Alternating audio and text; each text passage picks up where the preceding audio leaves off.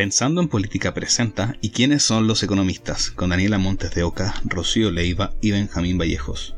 En el capítulo de hoy abordaremos las aportaciones de Romer en la teoría del crecimiento económico. Lo anterior con el profesor e invitado José Miguel Benavente. Muchas gracias, José Miguel, por haber aceptado la invitación el día de hoy. Nada, a muchas gracias a usted por la, por la invitación. Sobre todo en este, que es el primer capítulo de quiénes son los economistas? Un espacio que pretendemos abordar las grandes desafíos económicos mediante las personalidades más destacadas de la disciplina del siglo XX-XXI, para, con el fin de acercar el conocimiento económico a la gente. Y en este sentido, eh, llamó con introducción o motivación de, este primer capítulo, eh, esto de acercar el conocimiento económico a la gente parece ser una tarea no muy sencilla, sobre todo en el contexto chileno. Eh, a modo de ejemplificar, el año 2018 el índice de conocimiento financiero reveló que el 53% de los chilenos tiene un alcance de conocimiento muy bajo con respecto a, conocimiento económico financiero. No solo el 16% de la población tiene eh, conocimientos avanzados. Eh, ¿Usted consideraría que existe en Chile una suerte de analfabetismo en cuanto a la sociedad, en cuanto a temas económicos, financieros? Y de ser así, ¿cuál sería la causa de esa falta como de conocimiento en dicha disciplina. Sí, yo, yo coincido un poco con, eh, esos números, eh, más bien mirando el diagnóstico eh, a través de la enseñanza de la economía que me ha tocado vivir. En, general, muchas veces pude ver de los muchachos que estaban en el primer año que venían con una, un, déficit, si bien algunos venían con una formación matemática relativamente buena, y después vamos a hablar probablemente de los temas del rol de las matemáticas dentro de la, dentro de la economía, ¿no? que Paul Romer es un caso muy interesante al respecto, eh, la parte de lo que se llama técnicamente educación cívica venir un poco más débiles. Eh, porque la economía no necesariamente tiene que ver con, eh, con las cosas financieras. En realidad es, una, es una, un marco analítico que te permite entender fenómenos de, decisiones del día a día, ¿no? De cómo escoger sobre distintas alternativas cuando hay restricciones, sobre todo de, de recursos, particularmente financieros. Eh, y por lo tanto tenemos como un poco entrenamiento formal, digamos así, a través del aula, en las clases, en los colegios, en el liceo, ¿no es cierto?, eh, de este tipo de fenómenos. Eh, a veces algunos están mejor entrenados porque en su casa, de alguna manera porque tiene parte de sus familiares que trabajan, ya sea porque trabajan en un negocio, ¿no? O trabajan también en, en, en, disciplinas relacionadas. Pero en general, el común denominador es que en la, en la, a nivel del colegio, estos temas de alguna manera no se han discutido tanto como se discutían antes. Eh, y yo creo que eh, parte de la explicación de, ese déficit se debe justamente por este tema. Ahora esto, peor aún porque el, ramo de educación cívica, donde se ven algunos de estos temas, ¿no es cierto?, que cómo se organiza, no solamente la parte política administrativa del país, sino también justamente los temas que tienen que ver con la economía, tanto en lo macro eh, como también en lo micro, cada vez está tomando menos fuerza. O sea, hoy día ya hay, no es un ramo obligatorio, por lo menos hasta donde yo tengo entendido, se ve como con, con poco detalle, Em, y, sin los contenidos. En segundo lugar, em, en paralelo, si bien la economía como, trata un fenómeno de, toda la vida, o sea, del hombre que es hombre, en el fondo, en, este tema de, tomar decisiones, ¿no es cierto?, con, con, eh, asignación de recursos, ¿no es cierto?, que son escasos y que tienen necesidades múltiples. Em, esto, esto se puede formalizar dentro de, la, de las clases eh, y eso tampoco se, se, ha hecho. Ah, tuve la, tuve la suerte de vivir un tiempo fuera y mis hijos estaban en el colegio y en el colegio tenían cursos formales de economía eh, en los cuales habían herramientas analíticas que les permitían entender eh, esta relación entre el precio y la demanda, el precio y, el, y, la cantidad, esta, esta famosa ley de la demanda con pendiente negativa, ¿no? Que independientemente del marco analítico uno utiliza en general como una ley, una de las pocas leyes generales que hay en economía. Otro tema también que en, eh, se ha ido sofisticando también el instrumental en el cual uno analiza este tipo de fenómenos, ¿no? Y está bien, esto no, no es para verlo a, nivel de local, en, me refiero al nivel del, del, colegio, pero de todas maneras ha ido sofisticando, la economía se ha ido metiendo por de alguna manera en, en, en varias otras dimensiones de la dinámica social, para bien o para mal. Eh, los sociólogos, antropólogos, les parece que la formalización que tiene la economía para entender ciertos fenómenos a veces rigidiza los fenómenos, eh, o por lo menos los lentes con que uno mira estos fenómenos, y eso tiene sus su, problemas. Eh, y lo tercero es que la economía, si bien trata de ver estos fenómenos, la diría yo que la, las soluciones, las prescripciones que tiene, que surgen de este análisis, también son distintos. Y esto hay, hay elementos incluso que la sociología lo tiene claro, y la antropología también, pero la economía no tanto, que tiene que ver un poco con la ideología que hay detrás, ¿no? Uno ve ciertos fenómenos que de alguna manera están matizados muchos años atrás. Eh, nos juntamos, los profes, en, ese tiempo yo estaba en la Universidad de Chile, eh, y nos juntamos en un café eh, a, conversar sobre, siempre como parte de, la discusión académica, ¿no? Y en, la mesa estábamos sentados cinco profesores de, de, economía, de los cuales entre todos si es que un parangón, habían eh, ocho puntajes nacionales de la prueba de aptitud, en ese tiempo se llamaba aptitud académica. Em, y lo que empezamos a hacer era entre todos, a viva voz, un ensayo de la prueba de aptitud académica en la parte de economía. ¿No ve? Eh, ya éramos viejos nosotros, pero en el fondo, eh, porque traigo la prueba de aptitud? Porque muchos de ellos, en el fondo no era mi caso, pero el resto habían tenido una buena performance en la prueba, ¿no? Em, y teníamos ya un background, todos teníamos un doctorado en economía, etcétera. Eh, y nos pusimos a hacer a viva voz todas las preguntas que eran como 10. Y no llegamos a ningún acuerdo entre todos sobre la respuesta. Eh, más encima, tratamos de ponerlo, de ya, pongamos un acuerdo que era pues, esa típica, ¿no es cierto?, que son solo uno, solo dos, ambas, ¿no es cierto?, A, B, C, etcétera, ¿no? Eh, sobre temas de economía. Y creo que la mitad lo tuvimos mala.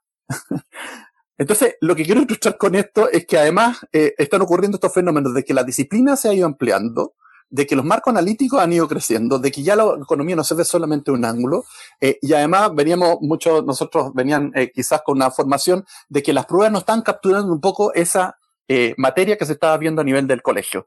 Entonces, todos estos elementos yo creo que están detrás de lo que tú mencionabas, Benjamín, de, de que efectivamente eh, en, en, la formación que tenemos en el colegio, los temas de economía no son vistos con rigurosidad, no son vistos con profundidad y que efectivamente toman, eh, son muy relevantes, no porque las personas con nosotros vamos a tomar decisiones de política pública, sino como ciudadanos deberíamos tener, entender estos conceptos para tomar, entender ciertas políticas públicas se están tomando y entender los sesgos o las miradas más que los sesgos y las ideologías que hay detrás en esas decisiones eh, que son tan valiosas una a las otras eh, dependiendo del marco analítico que se esté utilizando.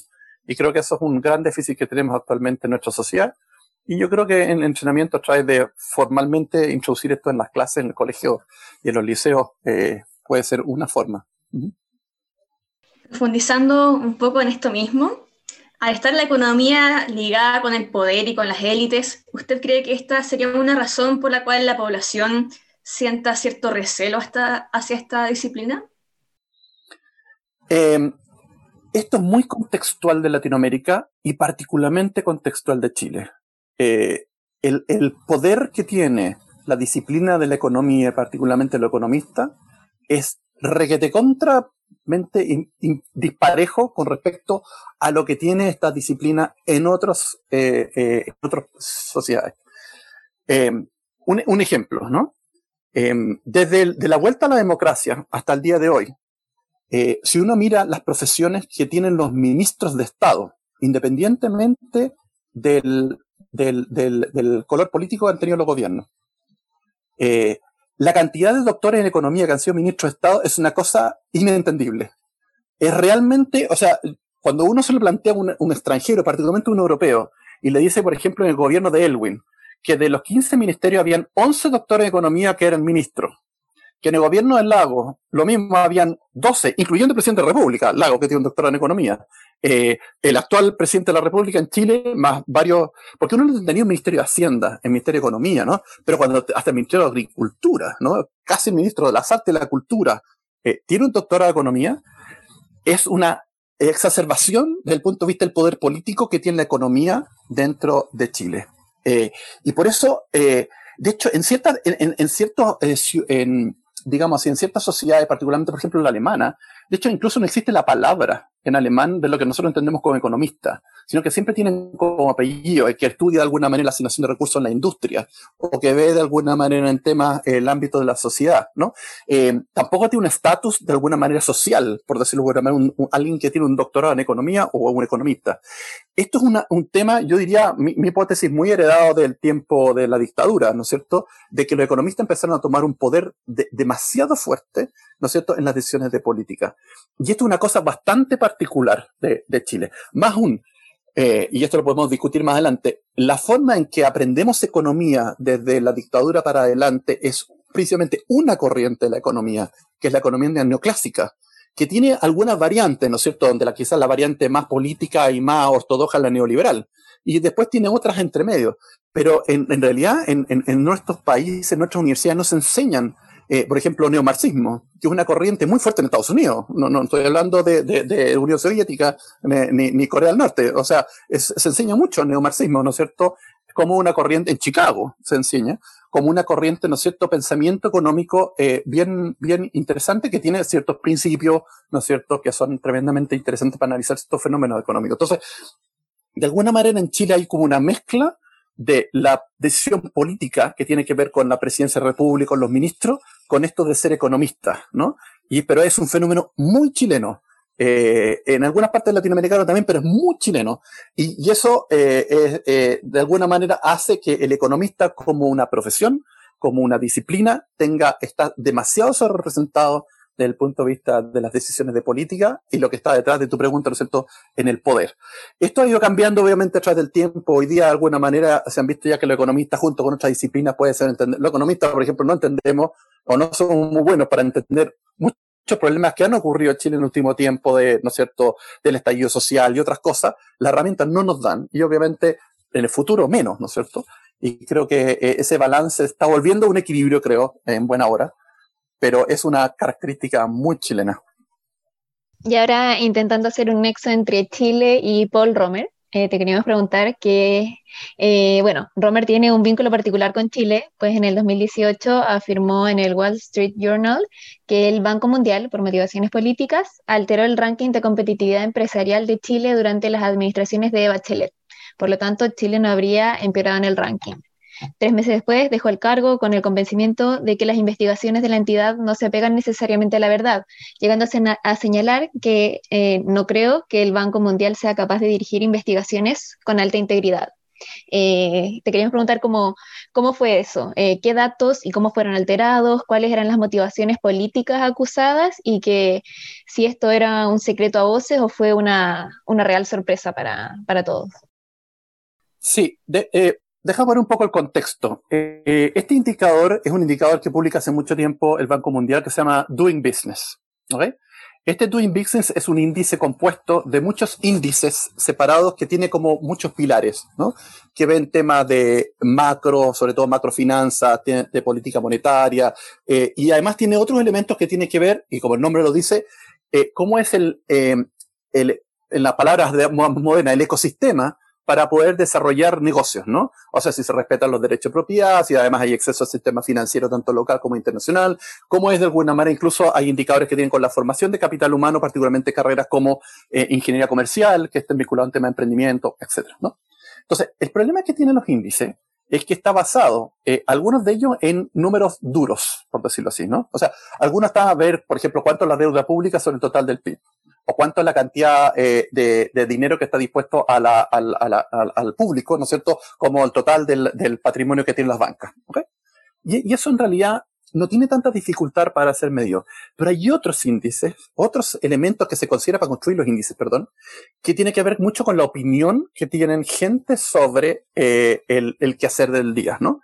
Eh, y muchos índices se calculan así, no solamente este. Algunos son índices de afuera, o sea, perdón, opiniones de extranjeros, o sea, gente que está vinculada con Chile o con todos los países, son ciento y tantos países que no, no, son como 90 creo, que participan en esto y entonces le pregunta, bueno, ¿y cómo, es el clima de negocio en esta dimensión, esta otra dimensión? ¿Los derechos de propiedad se respetan, no se respeta, etcétera? Cuando no hay indicadores tan duros, que a los economistas nos gusta tener, entonces se utilizan un poco la opinión. Y esto se ranquean, ¿ok?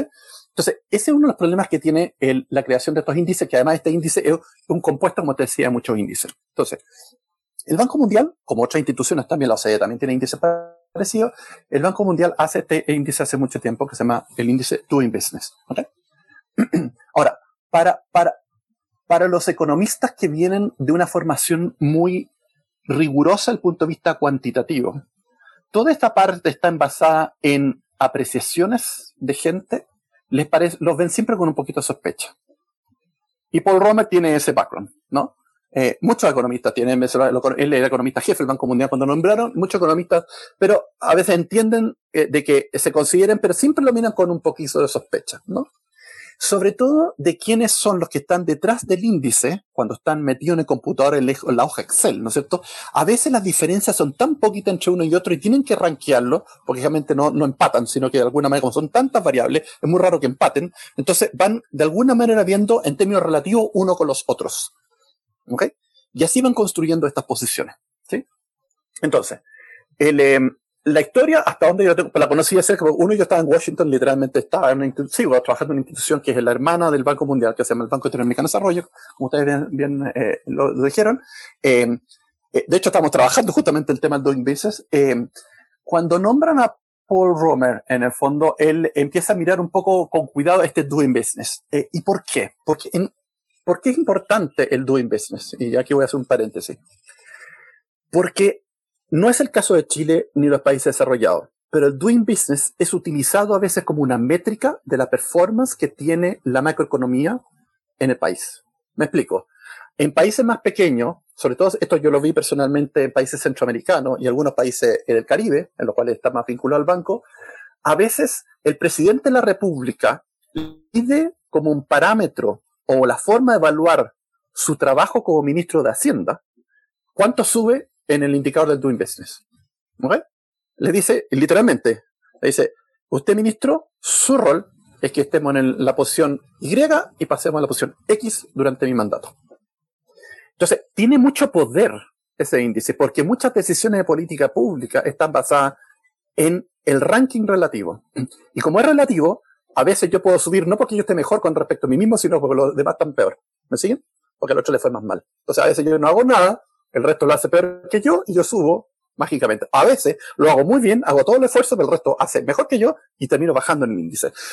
Entonces, en algunos países, yo no conozco tanto la experiencia de otros países fuera de América, de América completa me refiero, pero yo sé, lo vi con mis propios ojos en el caso de Centroamérica y algunos países caribe, uno de los criterios que tiene para evaluar un presidente de la República la performance o cómo lo está haciendo el ministro sectorial, particularmente un ministro de, de Hacienda, eh, es mirando el índice de Doing Business.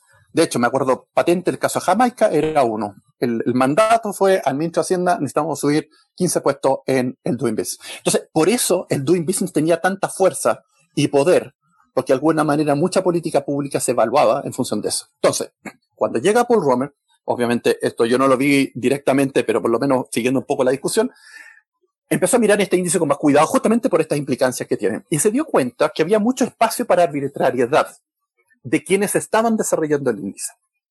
De hecho, hay un grupo, un equipo bastante grande del Banco Mundial que recolecta toda esta información más cuantitativa y hay otra que recolecta toda esta información cualitativa y la organiza. Nunca se va a saber si es que había o no había manipulación. La hipótesis es que sí, que potencialmente un conjunto de personas que estaban trabajando en este índice, no Paul Romer obviamente, sino que el grupo que trabaja eh, quizá estaba en, en algunas dimensiones Chile se veía como un país castigado. Y el argumento que se ha elaborado muchas veces era de que en la época de la presidencia eh, del gobierno Bachelet II se llevó adelante un conjunto de reformas muy, muy rápidas, muy al comienzo del gobierno, que eran realmente eh, bastante radicales con respecto a lo que Chile venía haciendo, dependientemente de los gobiernos más de centro izquierda, centro derecha, hasta ese momento, ¿no? Em, y que esto generaba un conjunto de incertidumbre en mucha gente con respecto al resultado de las mismas. No se sabía si las reformas que se estaban pensando en los temas de pensiones, las reformas que se estaban haciendo el sector, eh, el tema tributario, las reformas que estaban haciendo el tema laboral, eh, iban a tener resultados. Al generar ruido, esto genera incertidumbre y por lo tanto un conjunto de las personas que son preguntadas para el desarrollo del índice veían de alguna manera mayor ruido o mayor varianza, volatilidad, ¿no es cierto?, en los resultados asociados a este, este esfuerzo. Y de alguna manera el índice estaba capturando eso. Porque como te decía, un pedazo del índice se construye sobre las opiniones y había gente, sobre todo el sector financiero, tanto interno como externo a Chile, de que esto iba a mover un poco el piso con respecto a lo que tradicionalmente Chile ha venido haciendo. Y esto en algunas dimensiones hizo que efectivamente el índice retrocediera. No solo porque la percepción que había en algunos con respecto a la incertidumbre que se estaba generando con las nuevas políticas públicas que traía el gobierno nuevo, sino además que paralelo además otros países avanzaron, o sea, pasaron los dos efectos al mismo tiempo. Entonces, yo no tengo una posición con respecto a si manipulado o no fue manipulado. Lo que sí estoy convencido es que hubo muchos de los de las fuentes de información que entregan este tipo de, de eh, eh, digamos así, eh, valga la redundancia, información sobre la cual se construye alguna parte del índice, obviamente veían que el gobierno de Bachelet estaba generando, la palabra es ruido técnicamente en estadística, pero en realidad desde el punto de vista político está haciendo cambios bastante importantes con respecto a lo que existía previamente y por lo tanto esto genera un, eh, una, una, una, un acomodo en el índice. Y lo que hace eh, eh, Paul Romer cuando llega es mirar este índice con cuidado y después ve justamente los países que cambian mucho. Chile era el que más había cambiado. Y dice, el, que quizás apresuradamente dice, bueno, aquí alguien está manipulando y después salió diciendo, en realidad, no, no estoy tan seguro de manipulen, pero esto del índice no es una buena herramienta. Eso es lo que está diciendo en el fondo. Eh, y efectivamente el Banco Mundial tenía mucho prestigio asociado al índice y en el límite habían dos alternativas. O se votaba el índice o se votaba el economista jefe. Y optaron por lo segundo. José Miguel, volviendo quizá a un tema, o volviendo al tema principal de hoy, si bien Romer es el foco de la discusión el día de hoy, eh, también es una, un cierto, un pretexto para hablar de algo un poco más profundo que tiene que ver con, su aporte a la teoría del crecimiento económico. Eh, un poco en este sentido, ¿por qué es relevante estudiar y modelizar el crecimiento económico? Em, hay, hay dos respuestas. Respuesta académica, la respuesta, digamos así, la política pública. La respuesta académica es, em, el fenómeno del crecimiento económico es un fenómeno muy interesante eh, cuando uno ve eh, la historia de la humanidad, ¿no? ¿Cómo, cómo es, que de, cómo que, es que de alguna manera, después de eh, siglos, eh, incluso eh, miles de años, no, no, nuestra evolución medida en, en, algunos indicadores tradicionales como que se mantuvo relativamente pareja durante mucho tiempo. Y en algún momento, después de la revolución industrial, empezó esto a crecer así en forma exponencial, ¿no? Y esto traía aparejado un sinnúmero de cosas, obviamente cosas no muy buenas desde el punto de vista de la organización social, pero también tenía otras cosas buenas, que tenía que ver con el estándar de vida, el acceso a bienes, eh, una de las cosas que generalmente los economistas asociamos y que en general en la práctica, eh, con, algunos detalles y, y bemoles, eh, la gente aprecia es la diversidad de posibilidades de consumo, por ejemplo. Hay más cosas, más calidad, ¿no es cierto? Esto genera tensiones, obviamente, pero también lo, lo, la, la, los seres humanos aprecian es como ver una persona en un supermercado. No hay nada más, no sé si han visto a las personas eligiendo cosas en un supermercado como todas estas alternativas que tengo, ¿no es cierto? Que genera también estrés, ¿no? Pero sobre todo si, si no hay los recursos suficientes o a veces hay demasiadas variedades, ¿no? Pero, pero el, el, fenómeno del crecimiento económico es un elemento que está intrínsecamente relacionado como, de, eh, como evolutivamente nosotros íbamos cambiando en tiempo, de cómo, cómo esta idea de que siempre las generaciones eh, que siguen están mejor en alguna mención, dimensión con respecto a la generación que estaba antes, ¿no? O sea, esta idea de que los padres tratan de que sus hijos estén en una mejor situación. Esto, antes de los temas medioambientales, ¿no es cierto?, la sustentabilidad y todo, era un elemento más o menos tradicional, eh, era, era más, más, de alguna manera, quizás más egoísta con respecto a los hijos, decir, bueno, ojalá que tengan un estándar de vida mejor que el que yo tuve, que tengan la posibilidad de tener un mejor empleo, que de alguna manera su vida esté mejor que la que, eh, que la que nosotros tuvimos. Y está entonces implícitamente esta idea de crecimiento, ¿no? eh, el, estar mejor de lo como estaban mis padres, como estaba mi abuelo y así, está esta idea de, eh, matemáticamente uno puede tradicionar, no un tema que vaya con una pendiente positiva, sino una pendiente creciente a través del tiempo.